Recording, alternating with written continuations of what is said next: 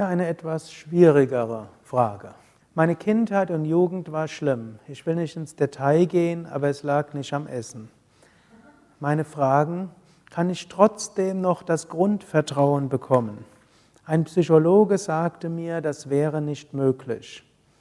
Meine Eltern, zweitens, meine Eltern haben sich bis heute wenig geändert. Wie kann ich mich vor ihnen schützen? Sie sind sehr vorwurfsvoll und negativ mir gegenüber eingestellt.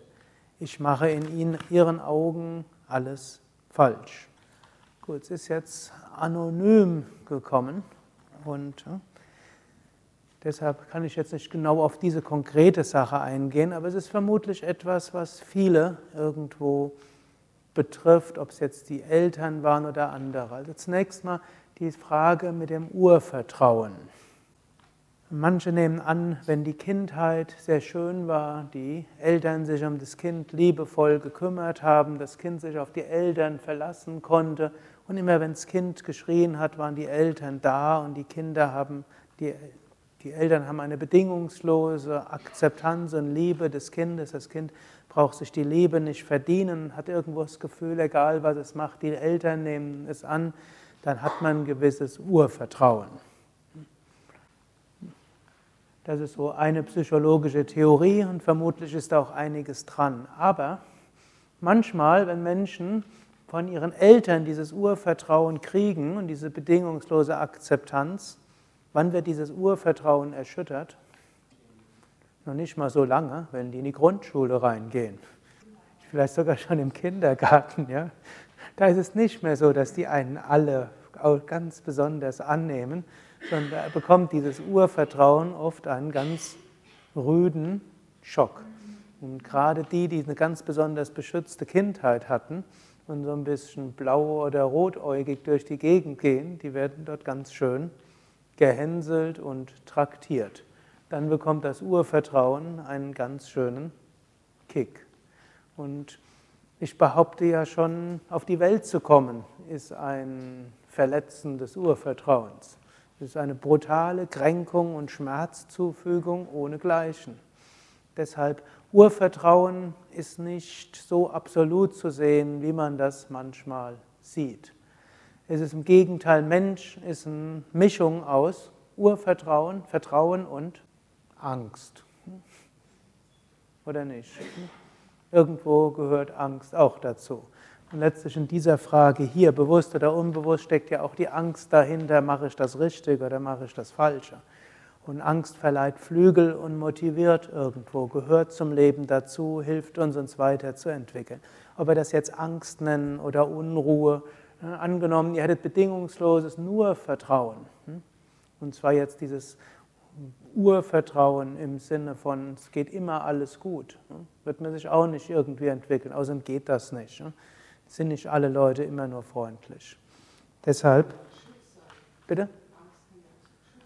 Angst kann Schutz sein, öfters mal zu gucken, was alles schief gehen kann und wie kann man dem vorbeugen. Und das, die Mischung ist mehr das Wichtige. Und deshalb ist die Frage, kann ich das Grundvertrauen bekommen? Das Grundvertrauen, ich behaupte, das Grundvertrauen ist vielleicht ein bisschen übertrieben. Kann ich ein Grundvertrauen bekommen? Meine Behauptung ist durchaus ja. Das Grundvertrauen ist aber eine höhere Wirklichkeit. Hm, vielleicht jemand, der diese Erfahrung hatte mit den Eltern, hat schon mal gemerkt, auf Menschen allein kann ich mein Vertrauen nicht setzen. Meine Eltern haben dieses Vertrauen erschüttert, missbraucht, weil ich jetzt nicht weiß, ob es so schlimm war, dass dort Missbrauchserlebnisse da waren und äh, egal ob mit körperlicher Gewalt oder äh, sexueller Gewalt oder andere so Sachen gibt es ja, es gibt viel zu viel. Oder ob es äh, das andere war, psychische Gewalt im Sinne von sagen, wie du bist, ist nicht richtig und das ist schlecht und du solltest anders sein. Auch das ist ja eine Form, wo das weg ist. Hm? Also dort hat man eine wichtige Lektion gelernt, ganz hundertprozentig kann ich auf Menschen auch nicht bauen. Hm? Ich muss mein Vertrauen auf etwas anderes gründen. Hm? Dieses etwas anderes kann Gottsein, eine höhere Natur. Und dabei gilt es auch natürlich, sich selbst anzunehmen. Angenommen, jemand hat jetzt durch diesen Mangel an Urvertrauen eben misstrauisch geworden, überlegt ständig, was geht schief und selbst wenn jemand freundlich ist, überlegt dann, äh, wann verlässt er mich wieder und dann wird das ja oft zur selbsterfüllenden Prophezeiung, wenn man nur ausreichend jemand anders ständig unterstellt, er mag einen nicht oder er behandelt einen nicht richtig oder er wird einen bald verlassen, dann wird das irgendwann machen.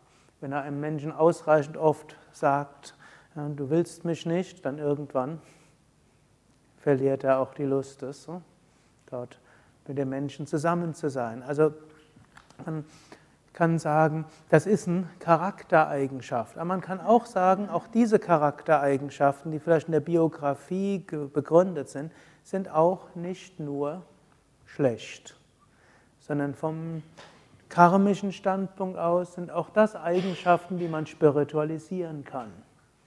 Man geht vielleicht mit offenen, offeneren Augen durch die Welt. Man schaut sich Sachen genauer an. Man überlegt sich die Dinge besser. Man baut nicht auf, auf scheinbare Sicherheiten. Und wenn man dann erkennt, ich bin auf diese Weise zwar ein misstrauischerer Mensch geworden, ich bin auf, vielleicht habe ich auf diese Weise ein schwierigeres Leben. Vielleicht sind meine zwischenmenschlichen Beziehungen in vielerlei Hinsicht schwieriger gewesen als bei anderen. Aber dafür habe ich einiges im Leben gelernt und ich habe Fähigkeiten entwickelt, die andere nicht haben und die durchaus auch hilfreich sind für andere Menschen in meiner Umgebung. Hier würde so ein bisschen Selbstakzeptanz zum Urvertrauen dazukommen. Dazu würde gehören, dass man mal überlegt, welche, welche positiven Eigenschaften habe ich, auch wenn ich sie bisher als nicht so positiv erlebt habe. Und wenn wir das dann verstehen, so wie ich jetzt bin, so wie ich geworden bin, mit all meinen Ecken und Kanten, so ist es letztlich auch gut und so ist es richtig. Und dann, und deshalb kann ich hm, so weiter fortschreiten. Und weil dem so ist, kann ich ein Vertrauen haben. So wie ich geworden bin, bin ich auch geworden wegen meiner Eltern und wegen den schlimmen Erfahrungen. Ich muss jetzt nicht sagen, ich bin dankbar, dass ich diese Erfahrungen gemacht habe. Das wäre bei vielen Erfahrungen hm, wie unsinnig, sowas das auch nur anzudeuten. Aber man kann sagen, ja, hm, es ist etwas, was zu mir dazugehört, woran ich gewachsen bin, woran ich gelernt habe. Und so bin ich zu dem geworden, der ich bin und jetzt arbeite ich an mir weiter. Wenn ich das erkenne, dann kann ich auch ein Vertrauen haben und es wird auch künftig so sein. Wenn man sich natürlich vergleicht zu diesen anderen, es gibt ja diese Sonnenscheinkinder, die haben immer Vertrauen in jeden und gehen immer davon aus, alles geht gut und äh, irgendwo, sie werden von anderen gemocht und die sehen gar nicht, wenn andere sie hintergehen und leben so ein glückliches Leben dort. Und dann bedauert man, ach, wäre ich doch so. Aber dann sollte man tiefer überlegen, will man das wirklich? Es gibt so eine Aussage von Goethe, der hat mal gesagt, Nichts ist schwerer zu ertragen als eine Reihe von guten Tagen. Das hat Goethe gesagt. Und der Goethe war ja ein manisch-depressiver. Das heißt, er hatte manische Phasen gehabt, wo er himmelhoch jauchzend enthusiastisch war. Und es gab Phasen, da ist er wochenlang nicht aus dem Bett gekommen. Jetzt angenommen, man hätte Goethe Psychopharmaka zur Behandlung der manischen Depression gegeben. Was wäre die Konsequenz gewesen? Wir hätten wahrscheinlich keinen Faust 1, keinen Faust 2. Und wer weiß, vielleicht war auch ein ADS-Kind, ist durchaus denkbar, so wie früh, der, wie früh der von zu Hause weggelaufen ist letztlich oder eigene. Und wenn er dann behandelt worden wäre, dann hätten wir vielleicht noch nicht mal Prometheus gehabt, hier stehe ich, schaffe Menschen nach meinem Bilde, dein nicht zu ehren, wie ich. Hm? Also so ist er irgendwo aufgestanden. hat er seine Mutter über alle Maßen geliebt und gelobt. Daraus nehme ich auch an, er muss Vaterkonflikte gehabt und wie war es eigentlich mit dem Vater? Ich weiß es gar nicht. Aber es spielt jetzt auch nicht die große Rolle, was ich sagen will. Manchmal brauchen wir unsere biografischen Probleme, um was Gutes leisten zu können. Kennt ihr die Fernsehserie Dr. House? Es werden manche tief enttäuscht von mir sein, denn ich schaue tatsächlich ab und zu mal fern. Und da lerne ich manchmal einiges. Da gibt es so eine Arztserie. Und das ist so ein Arzt und der ist irgendwo, so halb verrückt ist er, ist irgendwo manisch besessen von irgendwo etwas heilen zu wollen. Er ist auch ausgesprochen unfreundlich, er ist ein richtiger Kotzbrocken. Er hat außerdem ein Bein, das ihm ständig Schmerzen macht und was ihm ständig weh tut. Und dann hat er irgendwann ein Medikament gefunden, das, keinen, das kaum Nebenwirkungen hat, aber ihm den Schmerz nimmt und ihn glücklich und harmonisch macht. Und was hat er dann festgestellt? Nein, hat was anderes festgestellt. Er hat zweimal hintereinander Fehldiagnosen gestellt. Dann hat er gewusst, damit er ein guter Arzt ist, muss er auch diese psychische Eigenarten haben. Das, was ihm irgendwie zu einem glücklicheren Menschen machen würde, das würde ihn auch zu einem schlechteren Arzt machen. Und dann hat er gesagt, dann nimmt er kein Medikament mehr. Er nimmt es in Kauf, unglücklich zu werden und letztlich auch seine Mitarbeiter unglücklich zu machen, die aber gerne mit ihm arbeiten, denn er ist herausfordernd. Gut, von ein oder zwei Sendungen übertreibe ich jetzt meine Erkenntnisse über Dr. House etwas. Die, die die Serie regelmäßig sehen, mögen mir verzeihen, wenn ich da vielleicht doch hyper vereinfache. Aber jedenfalls diese eine Sendung fand ich dort durchaus interessant. Das soll jetzt nicht heißen, dass wir uns bemühen sollten, unglücklich zu sein. Wir wollen ja im Yoga auch glücklich sein. Dennoch können wir sagen, Manches, was uns unglücklich macht, ist aber etwas, was Fähigkeiten in uns entwickelt, die gut sind. Und wenn wir das verstehen, dann können wir vielleicht auch gerade mit Eltern umgehen oder anderen, die uns schlimme Erfahrungen gegeben haben. Oder ein Beispiel, das ich, das ich mal erlebt hatte höchst noch zu Yoga Vidya Zeiten, da hatte ich irgendwann einen Büroleiter gehabt, in dem ich viel Vertrauen hatte und da kam raus, dass der geklaut und betrogen hatte. Und dem bin ich bis heute dankbar. Warum? Ich weiß, dass es sowas gibt. Und ich hatte vorher so ein bisschen die Illusion, ich kann Menschen so ein bisschen ansehen, ob sie unwahrhaftig sind oder nicht. Ich wusste zwar, der ist irgendwo unwahrhaftig, aber ich habe es irgendwo in einem persönlichen Bereich interpretiert, aber ich habe in ihn irgendwo Vertrauen gehabt. Gut, und dann haben wir alle möglichen Sicherheitsmaßnahmen installiert, dass das normalerweise auf die gleiche Weise nicht mehr geht. Also wer die Überweisungen hat, macht, der hat nicht die Karte, mit der man das freischalten kann und so weiter. Also all das, was vermutlich in jeder Firma irgendwo gibt. Und das war damals viel Geld, aber es war sicher erheblich weniger Geld, als es heute wäre. Gut, und so können wir also lernen. Und dann einen Menschen auch dann noch zu lieben und zu, im Sinne von ihm dankbar sein zu können und irgendwo das Göttliche in ihm zu sehen, selbst wenn er einen betrogen und irgendwo Schlimmeres angetan hat. Das ist etwas, wenn man das mal hat, dann hat man großes Vertrauen. Kurz zweite Frage hier. Meine Eltern haben sich bis heute wenig geändert. Wie kann ich mich vor ihnen schützen? Sie sind sehr vorwurfsvoll und negativ mir gegenüber eingestellt ich mache in ihren Augen alles falsch. Jetzt hängt es von den Eltern ab und es hängt vom Menschen ab. Es hängt jetzt vom Alter ab. Wenn man jünger ist, noch mit den Eltern zusammen lebt oder leben muss, gut, dann ist eine Sache. Angenommen ist schon, es gibt Menschen, die sind 50 und rechtfertigen sich immer noch gegenüber ihren 70 oder 80-jährigen Eltern. Dann würde ich sagen, Wert erwachsen. Deine Eltern brauchen dich nicht zu verstehen. Deine Eltern brauchen nicht gut zu heißen, was du tust. und du brauchst dich nicht zu rechtfertigen.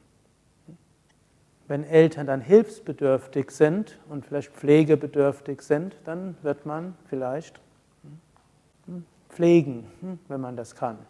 Und man wird sich um sie kümmern. Aber wenn die sagen, du, warum hast du das und das nicht gemacht? Was wird man dann sagen?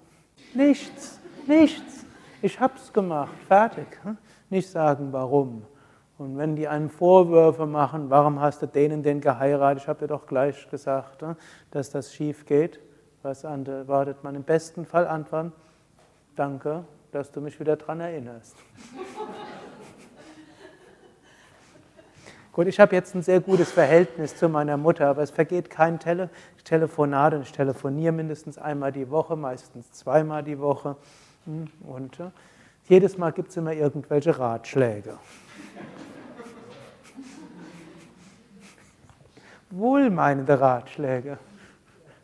Und äh, ich sage dann einfach, danke. Gut, und manchmal kriegt, stellt man dann doch fest, da ist ein guter Ratschlag dabei. Aber wenn man sich ständig rechtfertigt, das bringt nichts. Eltern, gut, ich habe jetzt den, den, Vorteil, dass ich irgendwo Eltern habe, die inzwischen akzeptieren, was ich mache und das gut finden. Die haben das nicht immer gut gefunden, was ich mache. Die hätten es besser gefunden, wenn ich in die Firma gegangen wäre und dort ein Unternehmen geleitet hätte, als irgendwann einem indischen Meister hinterher zu rennen und orange Gewänder anzuziehen und bunte Aschen auf die Stirn und in einem Yogaraum zu schlafen oder in einem Dreibettzimmer, das eine Grundfläche von acht Quadratmeter hat, aber hm, wo noch dazu ein Büro integriert ist. Ich stamme aus einer wohlhabenden Familie, die konnten das überhaupt nicht verstehen, aber irgendwann habe ich gelernt, die müssen das nicht verstehen. Ich brauche mich nicht zu rechtfertigen und wenn ich nicht mehr mich rechtfertige, irgendwann hm, akzeptieren es die Eltern auch. Je mehr man versucht, verstanden zu werden, umso weniger wird man verstanden. Wenn man es nicht mehr probiert und wenn man davon ausgeht, die Eltern können nicht verstehen und gutheißen, was ich tue, und so ist es halt, dann kann man lernen, damit umzugehen. Und die Eltern werden es dann typischerweise auch irgendwann lernen. Schwierig ist nur, wenn man anfängt zu, zu rechtfertigen. Also da wäre mein Ratschlag, geht euren Weg, rechtfertigt euch nicht, dankt für etwaige Ratschläge und befolgt sie nur dann, wenn sie euch sinnvoll erscheinen. Und eigentlich gilt das schon, wenn ihr zwölf oder dreizehn seid. Also im Grunde genommen, wir brauchen nicht das Okay unserer Eltern. Es ist, sagt zwar zum Beispiel, dass Männer nicht sehnsüchtiger erwarten, als dass der Vater irgendwann sagt, Junge, ich bin stolz auf dich, das hast du richtig gemacht. Und falls jemand von euch Vater ist, dann sagt das mal eurem Sohn. Eine neuere Strömung sagt, das wollen auch die Töchter. Und sie wollen es auch von ihren Müttern. Jetzt könnt ihr gerade mal überlegen, diejenigen, die Eltern sind, wann habt ihr zum letzten Mal einfach eurem Kind gesagt, hm, selbst wenn es 50 ist und ihr schon älter seid, hm, ich bin stolz auf dich, das hast du gut getan, meinen Segen hast du, was auch immer du tust. Hm, oder für das, was gerade du jetzt tust. Wann habt ihr das das letzte Mal gesagt? Wenn ihr das nicht gesagt habt in den letzten Monaten, dann macht es vielleicht mal. Anregung. Hm? Keine, hm? kriegt kein schlechtes Karma, wenn ihr es nicht macht, aber ihr könntet das Leben von manchen etwas leichter machen. Aber das heißt nicht, dass ihr das jetzt erwarten solltet von euren Eltern. Ich bin jetzt etwas länger auf die Fragen eingegangen, aber ich glaube, es sind durchaus wichtige Fragen, die hm, die Frage des Vertrauens betreffen. Um es klang in einer der Fragen an, ist, dass man so ein Urvertrauen hat, das erschüttert wird. Erschüttert kann ein Vertrauen werden durch irgendwelche Enttäuschungen. Also man kann enttäuscht werden von Menschen, man kann auch enttäuscht werden vom Schicksal. Man kann enttäuscht werden auch von sich selbst. Irgendwo man spürt im Inneren, das muss ich unbedingt machen. Man fühlt der Intuition, man vertraut der Intuition und dann funktioniert es immer, geht es immer gut, wenn ihr eurer Intuition vertraut? Also meine Erfahrung sagt, nein, mindestens äußerlich betrachtet. Ich habe schon Dinge gehabt, wo irgendwo, auf irgendwo, wo ich irgendwann einen Ashram gesucht hatte, war irgendwo ein Gebäude und habe gespürt, das ist es, ganz sicher. Ich habe die Nacht geträumt, dass Krishna dort war mit der Flöte und es war ganz wunderschön. Ich habe dort Licht gesehen und als ich das nächste Mal hin war, habe ich dort Naturwesen, Engelswesen gesehen und habe irgendwo Leute gesehen, Jaya Ganesha singen und alles und habe gedacht, ja, das ist es sicher. Das war es nachher nicht. Gut, es war dann auch nicht so tragisch, aber irgendwo ein paar tausend Euro haben wir schon verloren in all dem, was wir dann in die Wege geleitet haben, um das dann machbar zu machen. Aber von einer anderen Warte her war es gut. Warum? Das war wie die Generalprobe für hier. Wir haben dort den vollen Ablaufplan gehabt, wie man einen Ashram bezieht, wie man dorthin geht, wie man ein Team aufstellt, eine Broschüre dafür gemacht, war alles schon fertig, alles da. Verträge unterzeichnet, war alles schon da und dann ging es im letzten Moment schief. Ich war schon ein bisschen enttäuscht und habe auch mit Shivananda gehadert und mit Krishna, hm? wie die mir sowas zeigen können und dann ist doch eine Unverschämtheit, oder? Sie geben mir die klare Intuition, dass es sein soll und ich verkünde das auch noch. Ich habe mich öffentlich blamiert. Wie können die sowas machen? Und es gab da schon so ein paar, die dann an Sukadev gezweifelt haben. Der hat irgendwo erzählt, was er so alles gesehen hat. Aber auf der anderen Seite eben, es war gut, wir hätten diesen Ashram nicht so gut beziehen können vor über sieben Jahren, wenn wir das vorher nicht alles schon so weit mindestens planerisch durchgezogen hätten. Und dann war, als wir hier rein sind, war das alles keine größere Angelegenheit mehr. Wir wussten ja schon, wie alles geht und die Pläne waren alle da. Wir wussten auch, was alles schief geht und waren darauf gefasst, in jedem Moment. Es kann noch was schief gehen. Und ich war immer erstaunt, wie einfach es dann letztlich gegangen ist. Ich habe jetzt geht noch irgendwas schief. Irgendwas in einem Vertrag stimmt noch nicht. Okay, und jetzt möchte ich euch noch bitten, eine kleine Übung zu machen mal zu gucken, wo ihr irgendwann mal eine Enttäuschung hattet, die euer Vertrauen erschüttert hat. Nehmt vielleicht nicht die schlimmste Sache, sondern nehmt, weil es nur zehn Minuten sind, und vielleicht auch nicht etwas, was so kurz zurückliegt, sondern nehmt etwas, was ein bisschen länger zurückliegt und was vielleicht nicht ganz so tragisch war sag vielleicht, wenn ihr was anderes nennen wollt, was ganz tragisch war und vor kurzem war, könnt ihr auch. Aber dann könnt ihr überlegen, und was ist Gutes daraus erwachsen? Im Sinne von, was habt ihr gelernt? Welche Fähigkeiten habt ihr bekommen? Und wie hat es euch oder anderen weitergeholfen? Das, für viele ist es gut, wenn ihr das schriftlich macht und wer will, kann auch noch ein paar Blätter nehmen. Für andere kann es hilfreich sein, wenn ihr das einfach überlegt und drüber nachdenkt, also hier sind Blätter und Stifte, hier sind auch Blätter und Stifte sind hier. Dann könnt ihr noch eine zweite, eher zukunftsorientierte Aufgabe machen, wo ihr auch ein paar Minuten überlegen könnt, so irgendwo welche Aufgabe vielleicht jetzt in naher Zukunft auf euch zukommt oder in der ihr gerade jetzt steckt. Dann könnt ihr überlegen, welche Fähigkeiten habe ich, die ich dabei einsetzen kann oder die dabei entwickelt und gefordert werden. Vielleicht auch, hm? auch fragen, wenn es gut ausgeht, was habe ich gelernt?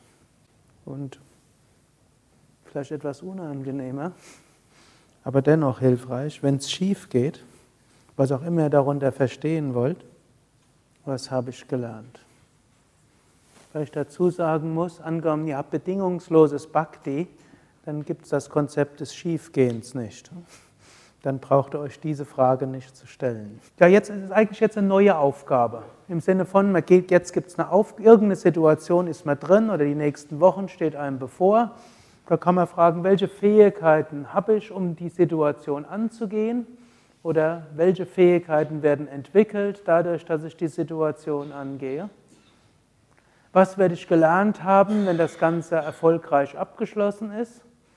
Und was werde ich gelernt haben, wenn die Aufgabe irgendwo in einer kleineren oder größeren Katastrophe endet?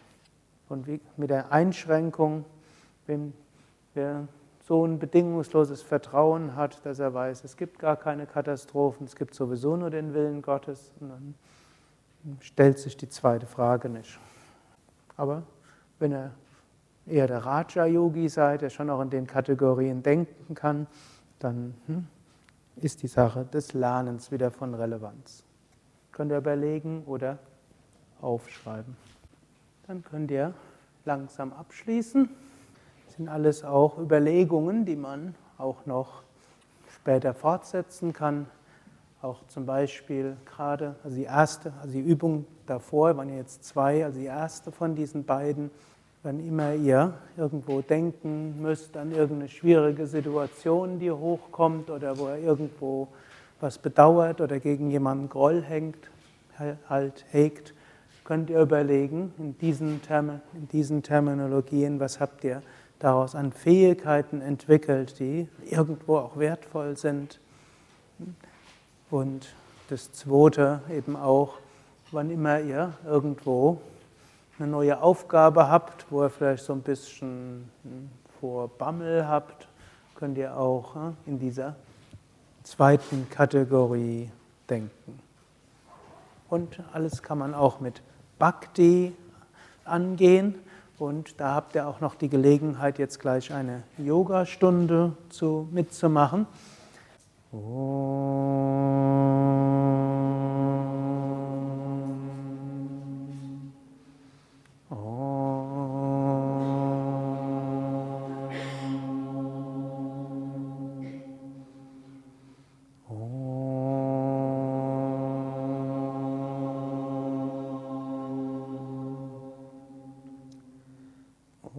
सर्वमङ्गलमङ्गल्ये शिवे सर्वार्थसाधिके शारण्ये त्र्यम्बके गौरी नारायणी नमोऽस्तु ते नारायणी नमोऽस्तु ते ॐ शान्ति शान्ति शान्तिः ॐ Frieden Frieden, Frieden. बोलो सतगुरु शिवानंद महाराज की जय बोलो श्री विष्णुवान महाराज की जय